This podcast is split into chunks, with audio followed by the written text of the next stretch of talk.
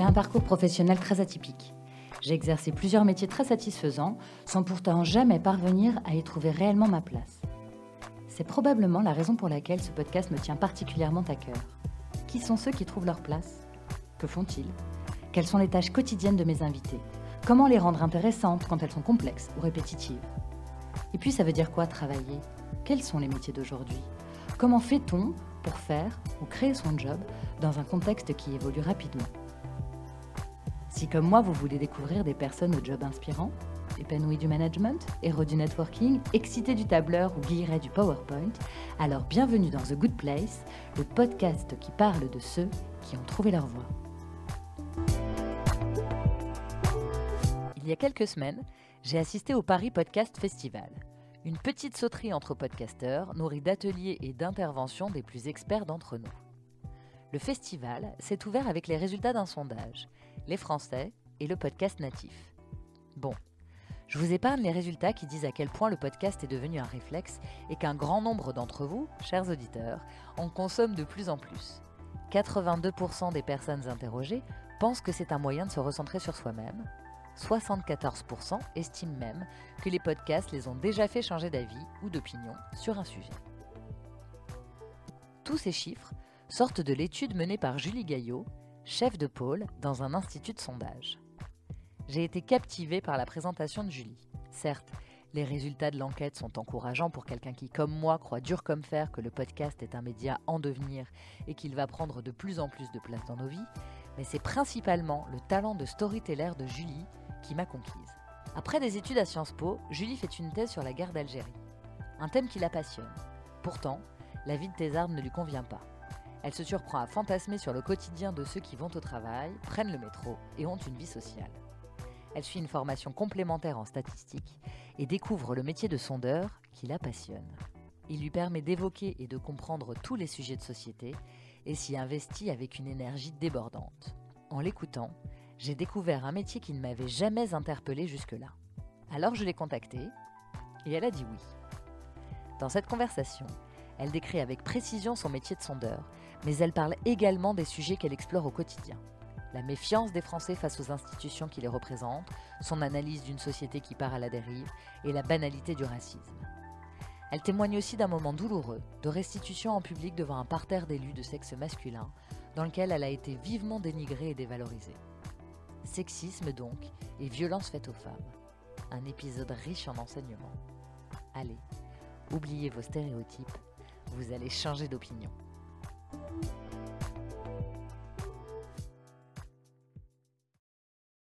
Bonjour Julie. Bonjour Agnès. Tu vas bien? Ça va et toi? Bah, Je vais très bien. Merci beaucoup de m'accueillir aujourd'hui dans ton bureau. Un plaisir. Est-ce que tu veux bien te présenter, Julie, et me dire ce que tu fais dans la vie? Alors, je suis Julie Gaillot. Je dirige le pôle Society de l'Institut CSA, qui est donc un, un institut de sondage. Un institut de sondage, donc l'Institut CSA qui n'a rien à voir avec euh, le, Le CSA. Ouais. Euh, le CSA, Conseil supérieur de l'audiovisuel. Effectivement, nous, on est à l'Institut de sondage. Et moi, je dirige le pôle Society, qui est un pôle en charge de l'analyse, de la compréhension, de l'anticipation des grandes tendances sociétales pour permettre aux marques ou aux institutions, en fait, d'anticiper les besoins de leurs clients, de leurs consommateurs, du citoyen ou encore du salarié. Donc voilà. Moi, je ne fais pas du tout de marketing. Mon Oui. travail, vraiment, c'est euh, voilà, de mieux comprendre la société. Donc pour faire simple, tu fais des enquêtes. Exactement. Des Je fais sondages. des, oui, je fais des enquêtes, des sondages euh, sur tout type de sujets euh, qui sont- concernent la société dans son ensemble. Ok. Alors moi, je t'ai découverte pendant le Paris Podcast Festival. Oui, ça existe. Il y a quelques semaines, et j'ai été très très très impressionnée par ta manière de restituer les chiffres. Moi qui ai beaucoup de mal avec les chiffres, on n'a jamais été très copains. Mais à t'entendre, euh, tout a pris un sens euh, complètement évident. Alors d'abord, bravo. Euh, merci pour ton travail et pour l'étude que vous avez fait. Comment tu fais pour expliquer des chiffres, des audiences avec tellement d'humanité et de sens? Bah, merci en tout cas de me dire ça. Ça, voilà, ça, ça fait toujours plaisir. Alors comment je fais? En fait, ce qu'il y a, c'est que on fait pas un métier évident. On va dire ça comme ça. Euh, restituer des chiffres, ça peut être un peu pénible, hein, de- d'une litanie de chiffres pour euh, ceux qui y assistent et ceux qui nous écoutent. Mhm. ça peut être un petit peu fatigant et ennuyeux. Donc, euh, je suis partie à un moment de, de ce constat de euh, si euh, d'attention en fait, de me mettre dans la peau de ceux qui nous écoutent. Ouais. Et de, comprendre que, euh, voilà, que pour eux, c'était extrêmement pénible d'entendre quelqu'un débiter des chiffres comme il débiterait des mots dans le dictionnaire. Mhm. Et donc, du coup, comment faire pour capter leur attention? Comment faire pour les intéresser? Comment faire, du coup, pour rendre cette présentation vivante et intéressante? Et pour ça, en fait, ben, je pense que, euh, voilà, j'essaie de prendre de la hauteur c'est-à-dire euh, de, de, donner le moins de chiffres possible pour pas assommer ces pauvres gens qui m'écoutent. Hein. Et bon, ça peut être très pénible, mhm. euh, mais d'essayer de, donner des grandes lignes, des, ce qu'on appelle des insights, de prendre de la hauteur, d'expliquer, de comprendre et de faire passer comme une histoire. Une histoire qui a un début et qui a une fin. C'est-à-dire que je tente d'emmener les gens dans cette histoire, dans ce storytelling, dans ce récit mhm. que j'essaie d'élaborer avec les chiffres pour pas être trop au ras des pâquerettes. Voilà, et, c'est d'essayer de les inspirer, de capter leur attention, en fait. C'est euh, voilà, c'est ça que j'essaie de faire, en tout cas, quand je restitue une enquête comme celle du Paris Podcast Festival. Et ça, du coup, tu le, tu écris l'histoire après avoir reçu les chiffres ou tu y penses déjà au moment où tu prépares les différentes questions? Quand on écrit les questions, on explore le sujet, on essaie de le défricher, on, jette un peu sur le papier tout ce qui nous passe par la tête pour être sûr de ne pas avoir de trous dans la raquette. Et après, moi, je reçois les chiffres qui me sont quand même beaucoup analysés en amont avec euh, toute l'équipe avec qui j'ai la chance de travailler, qui me mâche quand même beaucoup le travail. Hein. Euh, et euh, moi, j'interviens un peu en bout de course et c'est un peu comme une mise en scène des résultats. C'est-à-dire, c'est comme une petite mise en musique euh, de, ce récit euh, où, une fois que j'ai tous ces chiffres qui sont déjà bien analysés par euh, les gens avec qui je travaille, ben moi, je mets un peu la touche finale, ma patte, c'est-à-dire que j'essaie de les faire parler les uns avec les autres, de faire des chapitres, de prendre de la hauteur, et j'essaie toujours de raccrocher ça à une grande tendance de société voilà, auquel voilà, je suis confrontée de, de, par mon boulot, parce que finalement, voilà, c'est ça qu'on analyse tous les jours. Hein. Alors, tu travailles sur quel type euh, de sondage, par exemple? Ça va de quoi à quoi? Est-ce que tu peux me donner des exemples de, choses sur lesquelles tu travailles? Mhm. Par exemple, on travaille beaucoup sur le télétravail en ce moment. Parce que euh, à la sortie du premier confinement, on nous a beaucoup parlé de ce fameux monde d'après. Mhm. Le monde d'après qui n'allait plus rien avoir avec le monde d'avant. C'était quoi le monde d'avant, va savoir. Mais en tout cas, euh, voilà, tout le monde avait l'impression que ça allait être la révolution, la décroissance, la déconsommation, la frugalité. Et puis, euh, finalement, euh, quand les restaurants quand, se sont réouverts et quand on a pu sortir de chez nous, on a vu ces longues files de voitures qui faisaient la queue devant le McDrive. et ça ne présageait pas complètement d'un monde d'après. mais bon, sans, sans, jugement aucun, parce que je dois bien avouer que probablement j'y étais. Mais s'il y a un monde d'après pour moi aujourd'hui, c'est le monde d'après du travail. Et c'est vraiment un univers qui a été extrêmement impacté par ce confinement et cette mise en télétravail brutale pas très bien préparée et massive de l'ensemble de la population des salariés. Et ça a créé vraiment de nouvelles attentes, de davantage d'horizontalité dans les rapports au travail. Mhm. Ça, c'était déjà latent. Donc, ce sont des tendances qui ont été intensifiées avec le confinement, mais qu'on voit aujourd'hui qu'on ne pourra plus faire comme avant. C'est-à-dire les rapports verticaux extrêmement hiérarchiques depuis le confinement, c'est pas possible en fait, puisque les travailleurs, les salariés, ils ont pris l'habitude de davantage d'autonomie et de liberté dans leur façon de s'organiser, d'équilibre vie pro, vie perso, de gérer leur temps comme ils veulent, de pas forcément venir au bureau parce qu'ils se sont rendus compte que c'était pas forcément utile mhm. et que ça induisait parfois une perte de temps, notamment dans les transports. Et aujourd'hui, ils ont envie de s'organiser un peu comme ils veulent. Et donc c'est la raison pour laquelle on aide des dirigeants ou des DRH à mieux comprendre ces nouvelles aspirations. Parce que s'ils vont contre, s'ils ne les prennent pas en compte, c'est un véritable problème parce qu'ils auront des soucis à la fois de fidélisation de leurs salariés, de, de, retenir des talents, et puis d'attractivité aussi dans leur marque euh, employeur. Donc c'est pour ça qu'on travaille beaucoup sur ces sujets-là qui interrogent profondément le monde du travail. Alors, ok. Qui sont les commanditaires d'un sondage? Qui décide, tiens, on va faire un sondage sur tel sujet? Par exemple, sur, euh, le, monde du, sur le télétravail qui commande une enquête? Tout le monde. Enfin, beaucoup de marques. Il faut savoir que toutes les grandes marques consomment des sondages. Toutes les grandes marques. C'est euh, voilà, c'est un outil dont elle raffole pour plein de, raisons. Mais euh, on a beaucoup beaucoup de clients pour euh, Crédit Agricole, Malakoff Humanis, Orange, voilà, tout, le gouvernement, tous les ministères, les médias, tous les grands acteurs en fait commandent des sondages, soit pour affiner leur stratégie marketing. Mhm. Avant de lancer un produit, j'ai besoin de savoir s'il va plaire et à qui, soit pour euh, euh, affiner des stratégies plus euh, d'opinion ou d'affaires publiques, type voilà un ministère mhm. qui veut tester une réforme avant de la lancer pour savoir quel va être son niveau d'acceptabilité ou encore d'autres euh, grandes entreprises qui vont euh, sonder par exemple l'ensemble de la population de leurs salariés pour savoir euh, quel est leur niveau de stress. Voilà, s'ils vont bien, quel est leur niveau d'engagement, de bien-être, de qualité de vie au travail. Tous les grands acteurs en fait consomment du sondage pour des raisons diverses et variées, dont les médias également, mhm. qui commandent beaucoup de sondages sur l'actualité. Ok, alors si on prend l'exemple du média, euh, qui commandent un, sondage, comment ça fonctionne en fait? Eux viennent te voir pour te dire on a besoin de faire un sondage sur tel sujet, qui élabore les questions?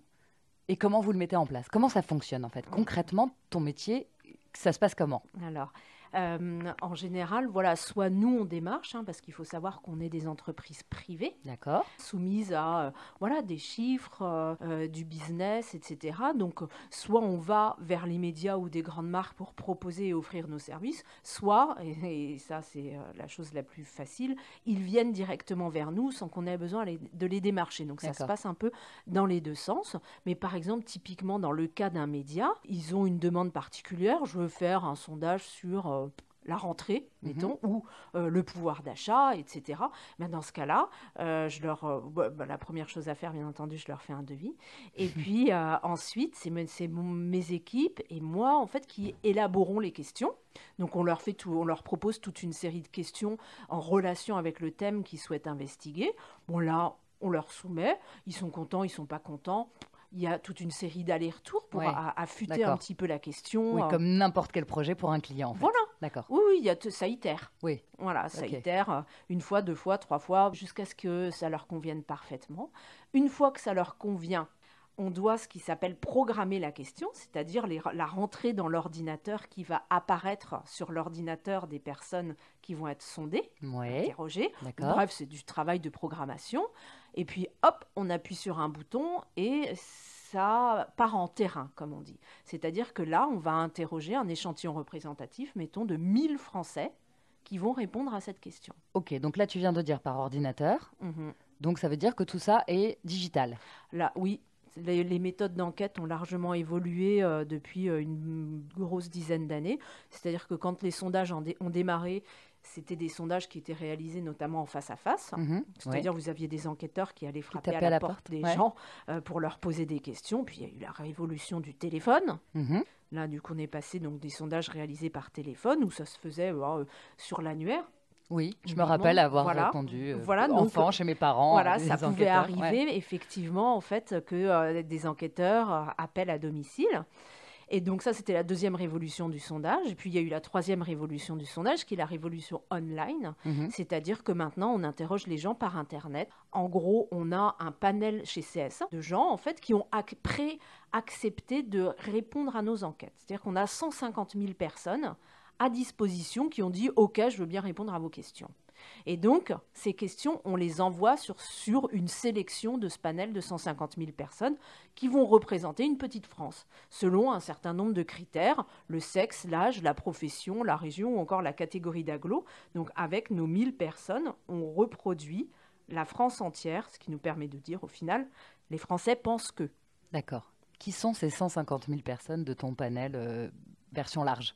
Ce sont des gens en fait euh, qui ont accepté, nous on les recrute hein, selon des stratégies de recrutement euh, qui sont mises en place chez nous par des, community managers. Mhm. En fait, ils sont recrutés, si tu veux, pour, euh, pour ressembler à la France entière. On recrute notamment des jeunes, des hommes, des, euh, voilà, des cadres, euh, des, des, gens qui habitent en Auvergne et que sais-je encore. Mais euh, voilà, ils, ils, sont. Je peux, alors, j'ai pas la chance de les connaître, hein, donc je, je, vais avoir du mal à te répondre pour te dire qui ils sont, mais en fait, ils sont toi et moi. D'accord. Et comment, tu les, comment on va les chercher? J'en ai aucune idée. D'accord. Voilà, okay. j'en ai aucune idée. Et est-ce que ces gens sont rémunérés? Oui, ils sont rémunérés, mais euh, ça se passe sous forme de euh, chèque cadeau à la FNAC ou Darty euh, qu'ils ont en fin d'année s'ils ont répondu à X, X sondages. Ouais. Voilà, c'est pas une rémunération en fait. C'est euh, quelque chose de plus symbolique qu'autre chose, parce qu'il ne faut pas non plus que ça introduise un biais dans la représentativité de nos mmh. échantillons. C'est-à-dire que si c'était du vrai argent et quelque chose de vraiment intéressant sur le plan financier, eh ben, on n'attirerait que les gens qui ont besoin d'argent. Et donc ça serait déjà un biais de représentativité dans nos sondages. Combien de temps il faut pour réaliser une enquête? Bon, je, je, pense que je sais ce que tu vas me dire, que ça dépend de l'enquête. Mmh. oui, euh, il y en a qui prennent six mois, voire euh, un an. Euh, D'autres qui prennent trois jours. Par okay. exemple, pour, on pose voilà, des questions d'actualité régulièrement pour une chaîne de télé. les questions sont faites le mardi matin, le ouais. terrain part le mardi après-midi, les résultats sont rendus le mercredi à midi et diffusés à l'antenne le jeudi à, entre 6h et 9h du matin. Donc voilà, ça c'est typiquement quelque chose qui va très vite parce que c'est une question posée à 1000 Français âgés de 18 ans et plus. Euh, oui, quand tu as euh, juste une question et voilà. tu as juste besoin d'avoir les résultats, effectivement, c'est simple. Ce sont des enquêtes flash. D'accord. On appelle ça. C'est très variable en fonction de la complexité du dispositif. Mais si je dois donner un ordre moyen, je dirais que ça peut prendre, en général, ça prend euh, trois semaines. Okay. entre le moment où, voilà, où on a la, la, la, confirmation de la commande et, et le rendu des résultats. 3-4 semaines. Et l'analyse des résultats, quand justement tu mets en place ton l'histoire que tu veux raconter par rapport à tout ça, ça te prend beaucoup de temps à faire? Alors là, je viens d'en sortir une cette semaine, d'une euh, très belle enquête qu'on fait pour l'Assemblée nationale sur euh, le rôle de l'Assemblée nationale. Eh bien, ça m'a pris 6-8 heures cette semaine. D'accord, donc une grosse journée de travail. Une grosse journée de travail en plusieurs temps. Est-ce que tu peux me donner une idée de prix? Combien ça coûte de faire un sondage? Alors, comme le reste, tu vas me dire, ça dépend du sondage, mais est-ce que... Euh, euh, faut bien compter 10 000 euros. Un vrai sondage, c'est-à-dire euh, de nombreuses questions avec un vrai rapport. Enfin, euh, voilà, pas une petite question comme ça par-ci par-là, mais pour un, pour un vrai sondage euh, qui nécessite euh, un peu de temps chez nous, d'analyse et, et, de jus de crâne, si j'ose dire, euh, ça, ça, ça, il faut bien compter 10 000 euros, c'est un peu le forfait de base. Hein. C'est le 10 000, et dans le 10 000 euros, voilà, tu as les, les, coûts de production, c'est-à-dire les ouais. gens qu'on interroge, le, les statisticiens qui vont sortir les résultats, etc. etc. Et donc, tu as voilà, ces coûts de production-là, puis après, tu as le temps homme que nous, on y passe, mmh. notamment à l'analyse qui est compris dedans. D'accord, ok. Est-ce que tu as des expertises particulières? Tout à l'heure, tu disais le sujet de société. Toi, il y a un domaine en particulier qui te qui t'intéresse plus que les autres? En fait, tout m'intéresse. Et je pense que c'est le propre aussi des gens qui font mon métier. On n'est pas heureux dans ce métier si on n'est pas un peu curieux. Si on est buté et qu'on veut faire juste un seul type de truc, je pense qu'on est un peu malheureux parce que c'est un métier, en tout cas moi dans, dans mon secteur qui est l'analyse de société, on touche à tout. Donc il y a toujours un truc sympa à raconter. Il y a toujours un truc sympa à analyser. Il y a toujours voilà une grande tendance à déceler en farfouillant un peu euh, dans, les chiffres et une histoire à raconter. J'adore les enjeux du monde du travail, j'adore les enjeux de citoyenneté et de voir par exemple euh, la méfiance que les Français ont pour l'ensemble de la classe politique ou de leurs institutions, une méfiance qui se matine parfois d'une potentielle violence. Et ça, ça m'intéresse aussi de voir les lignes de fracture dans la société de voir, euh, voilà, par exemple, l'amertume dont nous parlent certains Français dans nos sondages, mmh. de euh, ce sentiment d'abandon qu'ils éprouvent à l'égard de ceux qui les gouvernent, de ceux qui les représentent, euh, de ces crispations identitaires qu'on peut observer aussi chez certains d'entre eux, et de la tentation de l'extrême droite. Tout, tout, enfin, je sais pas comment te dire en fait. Je trouve qu'il y a toujours un fil à tirer qui est ça. Non, non, mais tu m'as dit, mais du coup, en termes de culture, j'imagine qu'il y a quand même des sujets sur lesquels tu es un peu moins expertes que d'autres. Quand euh, la demande arrive, tu as besoin de te, de te, former, en tout cas de, de, lire, j'imagine, un certain nombre de documents pour te préparer. Est-ce que eh c'est le cas? Alors non, parce que nous, on se met, vu qu'on interroge les Français, tu vois, euh, on doit aussi se, se, mettre un peu, nous, notre métier, c'est à leur place, c'est de poser des questions qu'ils comprennent et pas des questions d'experts ou de technocrates, hein, ou, euh, tu vois, ou des, questions qui vont les mettre face peut-être à un sentiment d'incompétence. Donc, euh, je me documente, bon, il faut que je comprenne un peu de quoi je parle, évidemment. Là, il y a pas longtemps, on a fait un sondage sur la technologie quantique. Je t'avoue que j'étais pas complètement à mon aise, on va pas se mentir. Hein. Donc là, oui, mais je crois que j'ai toujours pas compris ce que c'était, hein, pardon, pour les clients qui peuvent potentiellement m'écouter. Mais voilà, mais à, part ça, j'ai pas besoin d'être une experte du sujet. Pas du tout. Est-ce que tu penses qu'à force de travailler sur des tendances en permanence, est-ce que tu as un temps d'avance sur le reste du monde? J'aimerais bien, mais je crois pas. Non? Non, non, pas du tout. Non, non, euh, je, euh, vraiment, je, je, ne pense pas. Voilà.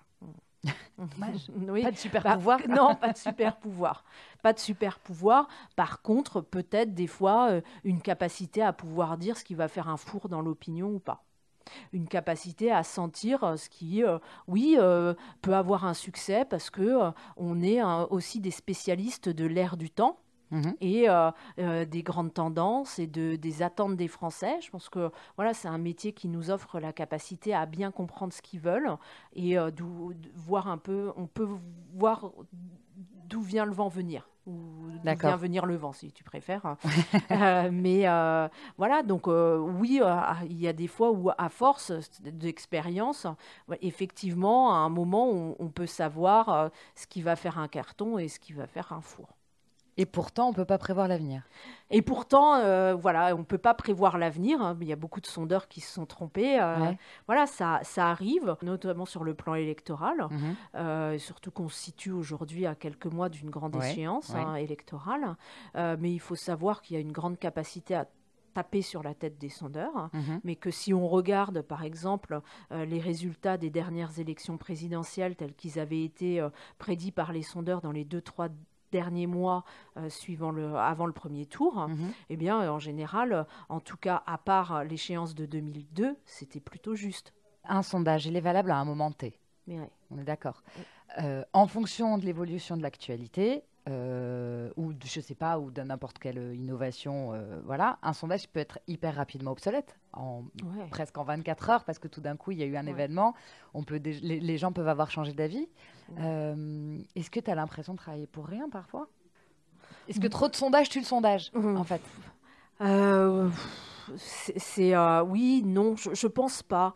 Mais euh, oui, typiquement tous les sondages qui avaient été réalisés, euh, notamment en 2012 et qui portaient la candidature de Dominique Strauss-Kahn, voilà, au sommet de l'État, voilà, jusqu'à l'affaire, voilà, du, voilà, du Sofitel. Bon, bah oui, avec l'affaire du Sofitel, ils ont tous été bons à mettre à la poubelle. Ouais. Bon, là, c'est un cas un peu exceptionnel. Oui, mais euh, ça peut arriver. L'affaire Fillon également, euh, voilà, qui euh, voilà était donnée vraiment en tête de nombreux sondages. Et puis finalement l'affaire Pénélope. Ouais, c'est très ponctuel en fait. C'est un événement. voilà, oui, il y a des événements d'actualité qui peuvent se faire s'effondrer nos prévisions, bien entendu. Mais après, ça n'empêche pas d'observer des tendances de fond, comme typiquement la droitisation de l'opinion. Est-ce que c'est utile un sondage? Ah oui, je, autrement je ne ferais pas ce métier. Alors c'est bien entendu, c'est utile pour euh, une meilleure compréhension en fait euh, des besoins et des attentes euh, des citoyens, des consommateurs, parce qu'aujourd'hui on est dans une logique aussi ben, très horizontale, c'est-à-dire que ben, par exemple avant de lancer une, un nouveau téléphone, il y a toujours eu un test pour s'assurer que ce téléphone, bon, il allait, voilà, il, il, mmh. il correspondait aux attentes des consommateurs. Maintenant on est passé carrément à une autre phase où souvent ce téléphone, il peut être co-construit avec les consommateurs eux-mêmes. C'est-à-dire qu'on va faire des groupes, ce qu'on appelle des groupes Kali, mhm. où euh, on va designer ce téléphone avec euh, les consommateurs selon leurs attentes, leurs envies et leurs souhaits. Donc ils sont partie prenante parfois même du processus de création. Donc oui, je pense que c'est utile parce que un produit, euh, une offre, euh, une réforme, une mesure, un projet aura d'autant plus de chances d'être accepté par la population cible qu'il a été co-construit avec elle selon ses besoins. Je trouve ça aussi euh, plutôt une bonne chose en fait que le gouvernement euh, voilà puisse tester ces réformes avant de voilà avant de les lancer sur la France entière pour s'assurer un voilà qu'elles soient typiquement bien comprises parce que ça permet ça aussi. Je ne veux pas dire que, voilà, si euh, le test se passe mal, la réforme sera mise à la poubelle. J'en serais assez surprise, parce qu'il ne s'agit pas que de ça, mais il s'agit aussi de s'assurer, en fait, que ces réformes soient bien comprises par mmh. l'ensemble de la population. Parce qu'un déficit de, compréhension peut introduire un rejet et qui ne se fait pas forcément sur le fond de la réforme, mais plutôt sur la façon dont elle est présentée. Donc oui, je pense que c'est indispensable. Parce qu'aujourd'hui, on, voilà, on n'est pas euh, voilà, dans une société où euh, ceux qui nous dirigent ou les patrons d'entreprise, etc., imposent leur vue sans consulter la base. Tu es un vrai intermédiaire. Alors je sais, oui, je, on, est un, en tout cas, c'est aussi notre ambition en fait de remettre justement le consommateur, le citoyen, le salarié au centre. Et on n'est plus dans du top-down où on impose les choses sans se préoccuper de la manière dont elles vont être reçues. Qu'est-ce qui t'a donné envie de faire ce métier? Est-ce que est-ce que que c'est une vocation? Non, absolument pas. Euh, je, euh, à la base, euh, je m'imaginais pas du tout dans ce métier. Moi, à mhm. la base, je voulais euh, être prof. Je voulais être prof et j'ai fait des études de sciences politiques. Et après mes études à Sciences Po, je me suis lancée dans un, dans un doctorat de, de sciences politiques à la Sorbonne. Mon sujet euh, que j'adore toujours, euh, c'était la guerre d'Algérie. Euh, la guerre d'Algérie et les mémoires de la guerre d'Algérie, mais vues plutôt du côté français. C'est-à-dire la mémoire des pieds noirs, la mémoire des anciens combattants et la mémoire des harkis. Et comment, en fait, ces groupes qui avaient beaucoup souffert, en fait, de, la guerre d'Algérie et de ses conséquences, hein, pour des raisons diverses, eh bien, comment il y avait une sorte voilà, de rivalité mémorielle avec eux ou de stratégie de mémoire en fait de, ces groupes et comment ils utilisent c'était quoi la différence entre la mémoire et l'histoire? Comment en fait leur mémoire qu'est-ce qu'elle disait d'eux?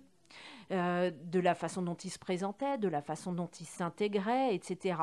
Et c'est des mémoires qui étaient blessées, c'est euh, pour la plupart d'entre elles, et c'est ça qui me passionnait en fait, de, euh, de voir voilà bah, ce qui était fait de ces mémoires aujourd'hui de la guerre d'Algérie et pourquoi mais genre 50, 60 ans après la guerre d'Algérie, on se prend toujours la tête dessus. C'est quand même un truc de fou. Et encore aujourd'hui, encore aujourd'hui, on retrouve ça dans l'actualité politique aujourd'hui, euh, avec des relations qui sont particulièrement tendues entre la France et l'Algérie à l'heure actuelle. Donc pourquoi est-ce que ça résonne toujours? Qu'est-ce que ça dit de nous? Qu'est-ce que ça dit de la façon dont la société française est construite qu'aujourd'hui, aussi longtemps après, on se prenne toujours la tête sur la guerre d'Algérie, qui a quand même été une guerre voilà, qui s'est passée de l'autre côté de la Méditerranée, même si elle a été importée en France, je pense notamment au 17 octobre 61, qu'on vient de fêter, il y a, enfin, de fêter, de, de, commémorer, il y a quelques semaines. Donc ça, ça me passionnait. Pour, euh, pourquoi? Tu, Je sais pas. Il y a un truc, tu, tu, as un héritage euh, pas du familial, même pas. Mais absolument pas. Non, non, je me suis. En fait, je me souviens, je rentrais de Grèce avec une copine. Euh, c'était euh, en 2001, c'était juste après les attentats du 11 septembre. Et euh, j'avais été admise dans. à l'époque, ça s'appelait un DEA de sciences politiques à la Sorbonne. Ouais. Et je cherchais mon sujet de mémoire. Donc j'étais admise, mais il fallait que je trouve un truc à raconter, un sujet sur lequel bosser toute l'année. Et j'ouvre le monde dans le bateau qui nous ramenait à Athènes. Et là, je tombe sur un truc qui dit 25 euh, septembre 2001. Euh, Jacques Chirac euh, enfin, fait la première journée de commémoration au Harki. Quoi Qu'est-ce que c'est que cette histoire? Mm. donc je, et là, je dis, mais, mais qu'est-ce qui se passe? Mais pourquoi en 2001, Jacques Chirac fait une journée de commémoration au Harki? Donc là, je commence à, m'intéresser un peu au harki. Qu'est-ce qui se passe? C'est qui ces gens? C'est qui cette communauté? Qu'est-ce qui leur est arrivé? Et pourquoi on en reparle encore aujourd'hui? Et pourquoi Chirac veut rendre un hommage national vers une journée de commémoration? Et donc, du coup, boum, boum, boum, en, en lisant juste cet article du Monde sur le 25 septembre 2001, de fil en aiguille, j'ai tissé un sujet de mémoire de DEA sur les harkis. D'accord. Et après, j'ai commencé une thèse, j'ai élargi. Une fois que j'ai fait les harkis, bah, j'ai voulu faire les anciens combattants et j'ai voulu faire les pieds noirs. Mhm. Voilà. Et donc, c'est euh, le choc entre ces différentes mémoires et ce qu'elles racontent des groupes sociaux qui sont derrière et de nous, de notre société aujourd'hui, de la façon de traiter tout ça qui me passionnait. Et puis, patapouf, en fait, j'ai arrêté. j'ai tout arrêté au bout de deux ans parce que j'en pouvais plus le sujet me passionne, il me encore aujourd'hui. Hein, bah ouais, ça s'entend. Hein. Ah ouais, ouais, ouais c'est c'est vraiment mon truc. Euh, j'adorerais m'y replonger, mais j'ai pas le courage, à vrai dire. La vie de rat de bibliothèque me convenait absolument pas. Je, je dépérissais sur place. Hein. Donc euh, voilà, c'était vraiment pas fait pour moi. D'accord. Alors qu'est-ce qui se passe après?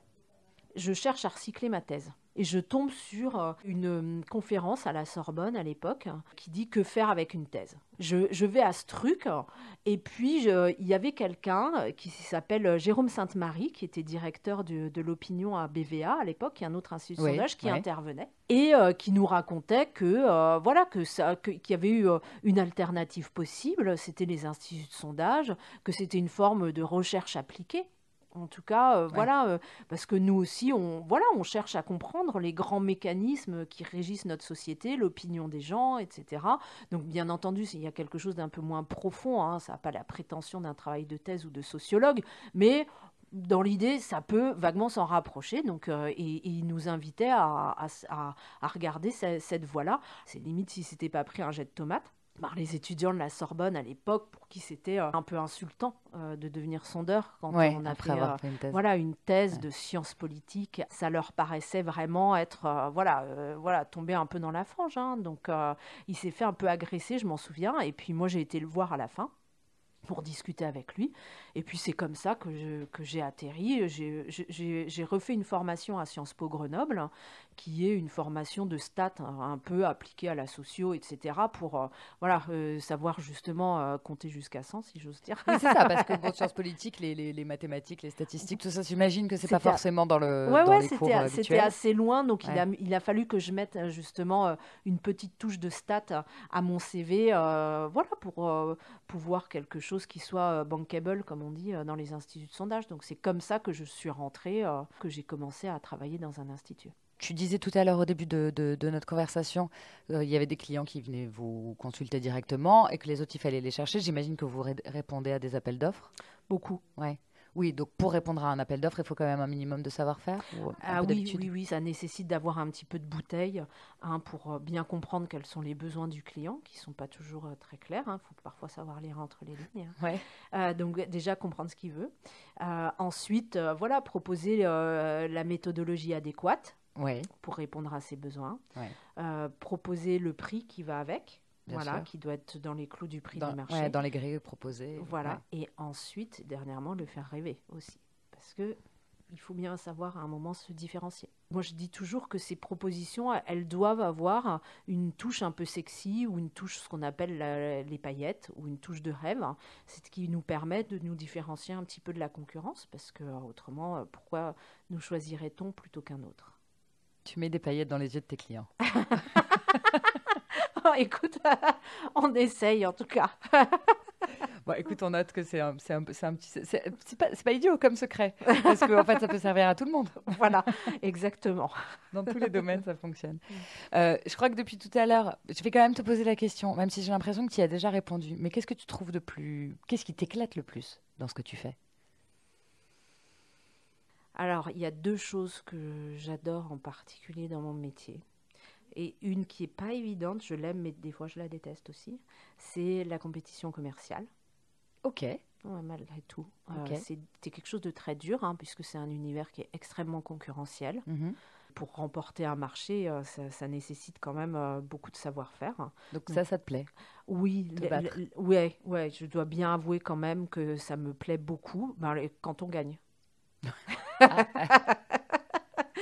quand on gagne, c'est un, sentiment incroyable. Quoi. Je, pourrais en pleurer des fois tellement que je suis contente quand on remporte un appel d'offres. Et voilà, il n'y a pas que je suis pas toute seule. Hein. On est euh, on est plusieurs derrière, mais c'est un truc de fou tellement qu'on est heureux. Quoi. On pourrait, euh, voilà, moi je pourrais faire le tour des bureaux en marchant sur les mains si je savais le faire.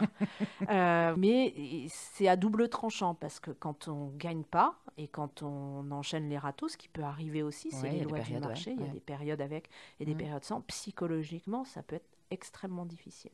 Ou de perdre un marché, ça aussi, vous pouvez en pleurer. Tu saurais me dire combien il y a d'instituts de sondage en France?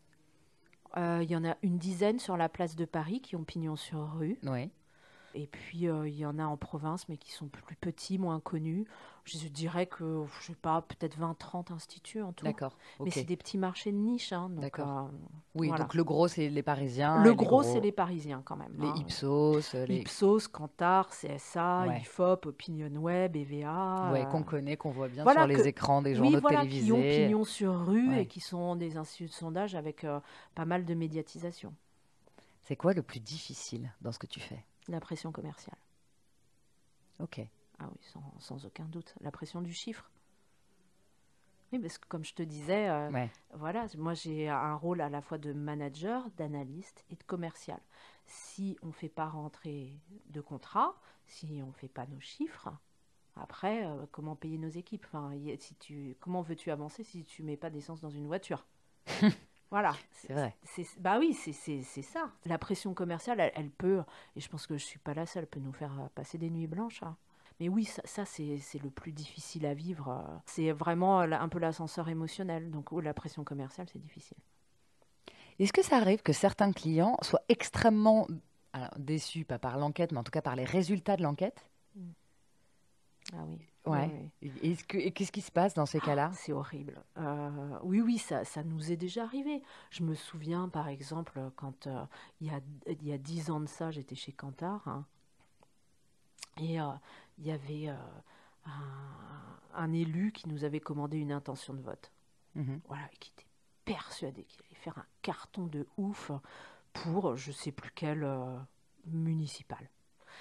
Euh, donc il, était euh, extrêmement sûr de lui parce qu'il avait de très bons retours terrain, c'est-à-dire le marché, euh, les gens qu'il rencontre dans la rue, etc. Donc il se sentait pousser des ailes. Donc impec, on lance notre enquête pour savoir s'il va être élu ou pas. Bam 4%. ah oui, c'est moche. C'était un des moments les plus gênants euh, auquel j'ai assisté, où il était en train de me dire mais, mais là, mais, mais là, mais là, Madame Gaillot, je vais me jeter sous un train. Si je vous écoute, je me jette sous le train et j'entendais sa femme derrière en train de dire c'est pas possible, c'est pas ah si bah désolé quoi, euh, voilà. Non non, là ouais voilà, mais bah qu'est-ce qui se passe euh, Bah on est très on est on est on est gêné hein, c'est sûr, on a de la peine mais euh, voilà après voilà, c'est c'est pas pour nous que c'est horrible, c'est pour la personne en face qui s'attendait pas à des choses pareilles. Ouais. Julie, est-ce que tu te sens à ta place? Et comment t'as compris? Euh, que tu étais au bon endroit et que c'était le bon job pour toi C'est euh, voilà, c'est pas une question évidente. Euh, est-ce que je suis à ma place? Euh, Est-ce que je me sens à ma place? Aujourd'hui, oui. Voilà. En, tout cas, aujourd'hui, ce que je peux te dire, c'est que mon boulot me plaît. Il me plaît parce que je m'ennuie pas parce que je m'amuse toujours. Mhm. Ça, c'est très important, parce que je rigole tous les jours quand je viens ici, parce que euh, je découvre plein de trucs, parce que euh, voilà, il y a toujours quelque chose qui intellectuellement va me stimuler dans lequel je, dans ce que je, sur lequel je vais travailler. Donc c'est mon boulot qui me, qui me oui, aujourd'hui mon boulot me plaît et aussi pour la diversité des compétences qu'il me demande, mhm. qui sont à la fois un peu techniques, d'analyse, de euh, management ou encore commercial ou euh, voilà ou de représentation en public parce que c'est quelque chose qu'on me demande aussi de parler devant des auditoires élargis. Donc euh, oui parce qu'il est stimulant. Maintenant est-ce que je suis à la bonne place? J'aurais pu être à une autre place mais comme tout un chacun, j'imagine, parce qu'il n'y a pas qu'une seule voix qui nous convient. Euh, mais aujourd'hui, à cet instant T, mon boulot me plaît et j'y suis bien. Ah, Donc, quelque part, je suis à la bonne place, j'imagine. Je pense que oui. Je pense aussi qu'à t'entendre, effectivement, tout à l'heure, tu parlais de l'enseignement. Et à, t'écouter tout à l'heure, je pense qu'il y a plein de gens qui seraient contents d'apprendre les choses que tu pourrais leur transmettre. Ce que, tu fais, ce, que as, ce que tu as fait d'ailleurs quand tu fais tes, euh, tes retranscriptions en public des, des, des, sondages, et c'est pour ça que je suis venue te chercher, parce que, parce que, parce que j'ai passé un moment génial et que vraiment tu nous as transmis quelque chose, et en tout cas, moi, je l'ai euh, bien, bien attrapé. Voilà. En bah, tout cas, ça, ça, ça te va bien aussi. Voilà. Oui, puis c'est agréable pour moi parce que ce en fait, je pense que ça me galvanise aussi puisque je ressens aussi ce que ressentent les gens. C'est euh, des moments où euh, parfois on a quand même une, mini-foule en, face de soi, hein, ces moments-là, quand on, euh, on, restitue des sondages devant un grand public et il y a une interaction qui se passe. A contrario, quand ça marche pas, je le ressens de manière très violente aussi voilà, j'ai eu des moments euh, très douloureux. Hein, euh, je t'en avais parlé notamment à une restitution devant un conseil départemental où il y avait tous les, élus du département euh, qui étaient en face de moi. Il y en a un qui, j'étais, voilà, j'étais en jupe avec des talons, etc. Euh, une nana euh, qui euh, voilà qui n'était pas très vieille à l'époque en plus mhm. puisque c'était il, y a une bonne dizaine d'années et il y en a un qui a lancé une vanne parce que parce que j'étais en jupe hein. et là tu as 100 mecs en face de toi qui commencent à rigoler comme des tordus pendant que tu parles juste parce que tu es en gros une nana, que tu es en jupe et en talons et que, euh, je sais pas, ben, peut-être ils n'avaient pas vu ça depuis longtemps, les pauvres monsieur. mais, et, et, là, c'était euh, c'était un véritable enfer parce que je pouvais le brouhaha le rire euh, le rire en fait était euh, voilà et résonnait dans ma tête pendant toute la présentation et puis il parlait par dessus moi et 100 mecs qui parlent en, même temps que toi je te jure que ça fait du bruit quoi et, je suis ressortie de là j'ai ravalé mes larmes clairement ouais c'était humiliant ah, ouais je comprends je comprends mmh. J'espère que c'est des choses qui n'arriveraient plus aujourd'hui, dix ans plus tard. Euh, ça, c'est ton côté optimiste. Ouais, malheureusement, ça doit encore arriver. Ouais. Oui, bah, d'ailleurs, j'en profite puisque tu m'interrogeais sur les sujets pour lesquels je travaille aujourd'hui. Euh, là, on fait euh, une sublime enquête sur euh, les violences faites aux femmes pour la Maison des femmes dans le 93.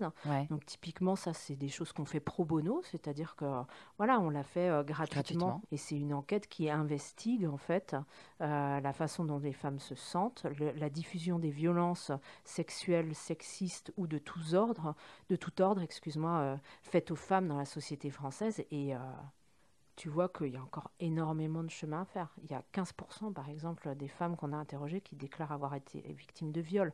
C'est même un chiffre qui est en augmentation par rapport à une précédente enquête qui l'établissait à 10 ou à 12. Donc il y a, on en parle beaucoup des violences faites aux femmes, du sexisme, c'est un sujet. C'est vrai que dans nos enquêtes, on voit un début de prise de conscience, notamment suite au mouvement MeToo, mhm. qui a éveillé un peu les esprits sur le sujet. Mais malgré tout, euh, ces, ces, violences, elles perdurent euh, au sein de la société française.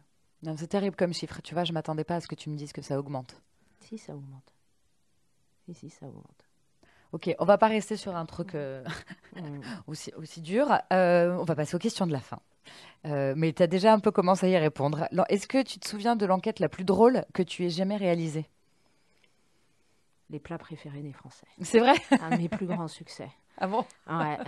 C'est un, top 10 Ouais, celle-là, elle était bonne. Euh, avec un titre sublime Le couscous dépasse la blanquette de veau pour la première fois dans notre baromètre. Euh, et voilà. Et de là, tu peux en traduire presque des intentions de vote. et, voilà, et plus gros succès, le nombre de reprises presse qu'on a fait là-dessus, mais un truc de malade. Ah ouais. Bah oui, en fait, il faut savoir aussi que ce sont les sondages les plus euh, vie quotidienne, en fait, qui vont interroger intéresser le, plus de monde, type euh, euh, couscous versus blanquette. Hein, voilà, et donc là, on avait sorti le top 3 des plats préférés des Français et un des, des plus grands succès médiatiques, en fait, de, des sondages que j'ai pu réaliser. Qui commande un, un, sondage comme ça, par exemple, le plat préféré des Français? Ah, Je me souviens plus, mais c'était un truc genre Télé Loisirs ou quelque chose un comme ça. C'est un magazine, ouais. L'enquête la plus angoissante Là, peut-être, celle dont on vient de parler? Ah ouais, celle sur les violences faites aux femmes, euh, elle est difficile. Une autre pour l'Assemblée nationale est difficile aussi, à vrai dire, parce qu'elle montre en fait la, l'absolue méfiance que les Français éprouvent à l'égard de l'ensemble des institutions qui les représentent et qui veut dire que le lien institutionnel, quelque part, il est cassé. Quand on n'a plus confiance dans ce qui nous représente, dans l'Assemblée nationale, c'est très inquiétant. Il y a un niveau de défiance qui est énorme. Et euh, ce qu'on voit aussi dans, cette enquête, en fait, c'est que euh, aujourd'hui, il y a des verrous qui ont sauté. C'est-à-dire que quand on demande aux gens euh, est-ce que vous comprenez en fait que des députés puissent être agressés physiquement 68% nous répondent oui quel que soit leur sexe, leur âge, leur profession, leur niveau de diplôme. C'est très euh, consensuel dans la population française. Et, là, moi, quand je regarde ça, je me dis, mais où, on va? Où on va? Oui, c'est grave. Parce que la défiance, elle n'est pas nouvelle. Par contre, la violence, c'est quelque chose qu'on a vu apparaître euh, depuis quelques années. Et ça, c'est ça, dessine une société euh, qui est inquiétante. Alors, beaucoup de mes confrères parlent de société fracturée. Et moi, j'y crois pas du tout. La société aujourd'hui n'est pas du tout fracturée. Tu dirais qu'elle est quoi, toi? Ah, Elle est d'un bloc, elle est très à droite. Ah oui. Elle est très euh, sécuritaire. Quand on demande aux Français quelles sont les institutions dans lesquelles ils font le plus confiance, un, la gendarmerie, deux, l'armée, hmm. trois, la police. En dernier, c'est les médias. C'est-à-dire qu'ils ne font même pas confiance à ceux qui sont censés les informer. Euh, et je, donc, euh, et c'est euh, très consensuel comme opinion. Donc, je ne crois pas à la société fracturée. Au contraire, aujourd'hui, elle est assez homogène. Il y a quelques îlots, quelques quelques vikings, quelques non, comment on dit, quelques villages gaulois, voilà, surdiplômés, un peu à gauche, pas, pas forcément d'ailleurs qui qui, qui, euh, qui sont à, voilà, à, contrario de ce type de tendance. Mais euh, autrement, euh, voilà, il y, a des, y a des propos qui sont d'une dureté extrême à l'égard de l'immigration. Tout à l'heure, tu vois, je te demandais si tu avais une vision, justement, le, fait de, de prendre les, les, questions à la racine, enfin, un mmh. petit peu, faisait que tu avais un super pouvoir. Non, mais est-ce que du coup, ça peut créer une angoisse chez toi de voir la réalité, en fait de la population française au quotidien, dans ce qu'elle est capable de dire, de penser. Est-ce que ça, ça éveille une, inquiétude chez toi ou au contraire euh, une réassurance? Parfois, euh, oui. J'ai eu, euh, je me souviens notamment d'une enquête qualitative pour la Commission nationale des droits de l'homme mhm. que j'ai faite en 2013-2014 qui était sur racisme et antisémitisme en France. Là, j'avoue que c'était raide d'habitude, je, suis un peu, euh, je prends ça avec beaucoup de recul, de distance et, euh, d'humour, tous ces sujets, parce qu'autrement on s'en sort plus. Hein, si euh, à chaque fois je dois me mettre à, pleurer, à chaque fois que je vois des résultats catastrophiques, je pense que je me serais déjà jeté dans la scène qui passe devant plutôt là. Mm. mais l'enquête racisme et antisémitisme a été particulièrement raide. Hein. C'était des entretiens qualitatifs que je faisais avec des gens. C'est-à-dire qu'on va dans toute la France sur des gens qui sont sélectionnés sur un certain nombre de critères, sexe, âge, profession, gauche-droite, région, catégorie d'agglomération, et on, les, on est euh, à l'inverse d'un sondage quantitatif. C'est-à-dire que là, on bah, c'est un peu ce qu'on fait, c'est ce que tu fais toi avec moi. Mmh là, à travers une grille d'entretien où euh, on parle un peu, euh, voilà, l'idée c'est de, parler de manière un peu débridée selon une certaine ligne de questions. Et là, j'ai recueilli des, des, des, propos, des verbatims d'une dureté incroyable. Hein et qui proviennent de droite ou de gauche. C'est-à-dire il y avait nos limites, il y avait nos censures. C'était euh, juste, ils me balançaient des horreurs en pleine figure, mais que sans filtre. Ah oui, puis c'était pour eux d'une banalité extrême. C'est-à-dire que je, loin d'eux, l'idée que ça puisse être choquant, ça ne choquait personne. Et, c'était terrifiant. Et c'était terrifiant. Il y avait une violence à l'encontre euh, des musulmans et de l'islam qui était incroyable une islamophobie qui était prégnante, quelles que soient les catégories de population, leur sexe, leur âge ou encore leur appartenance politique. Donc ouais, là, il y a, des moments qui sont un peu durs comme ça. Euh, et puis sur l'antisémitisme, c'était euh, voilà, c'était très particulier aussi à entendre, notamment sur l'antisémitisme, avec des clichés qui étaient toujours extrêmement euh, prégnants en fait sur les juifs sur les juifs, trop de pouvoir, partout dans les médias, partout dans les banques, etc., etc. Enfin, je veux dire, on était quand même en 2013 et je, j'entendais des choses pareilles qui étaient extrêmement caricaturales sur les juifs. Oui, c'est ça, très infondé. Quand tu sais qu'il y a 400 000 juifs en France, tu te dis, mais sur quoi ça repose quoi? Mais par contre, des propos beaucoup moins agressifs. C'est-à-dire que c'était euh, très étrange en fait comme moment, c'est-à-dire une vision très stéréotypée des juifs, extrêmement caricaturale. On en était euh, vraiment encore aux banquiers. Euh. Ouais, ouais, les années 30. Ouais, exactement. Par contre, sans que ça s'accompagne d'aucune agressivité. Au contraire, tous les clichés à l'égard des juifs étaient retournés à leur avantage pour mieux souligner la façon dont les musulmans ne s'intégraient pas, d'après ce qu'ils nous disaient. C'est-à-dire, euh, ah oui, c'était extrêmement. lourd, hein Oui, c'était un peu lourdingue. Euh, c'était, euh, oui, les juifs, mais eux, ils ont du mérite, ils travaillent, mais s'ils ont beaucoup d'argent, c'est qu'ils travaillent. Paf Pour souligner, en fait, le déficit d'intégration de ce qui, ce qui me disait, en fait, des musulmans. Donc, tout le. C'était. Mais, mais tous les relents, en fait, et les mécanismes racistes étaient là. Bon, est-ce que tu, étais, tu peux me... Désolée. J'aurais dû finir par l'enquête la plus drôle. Euh, est-ce que tu en as une un peu plus surprenante, un peu plus joyeuse? À part le couscous? C'est bizarre, hein, parce qu'en fait, ils sont anti-musulmans, mais quand même, ils préfèrent ils adorent le couscous. Ils adorent le couscous. quelques incohérences. Oui, et puis, voilà. Et puis, par exemple, ils portent au fait voilà, des acteurs préférés, des personnalités préférées, quelqu'un comme euh, Omar Sy, qui ne correspond pas non plus à l'archétype du français tel que eux ils l'ont en tête. Une enquête rigolote. J'ai dû en avoir, hein, mais là, je dois pas être dans le bon mood. Euh, j'avoue qu'elles ne me reviennent pas spécialement. Ou une surprise Quelque chose de très surprenant? Oui, mais en général, c'est pas.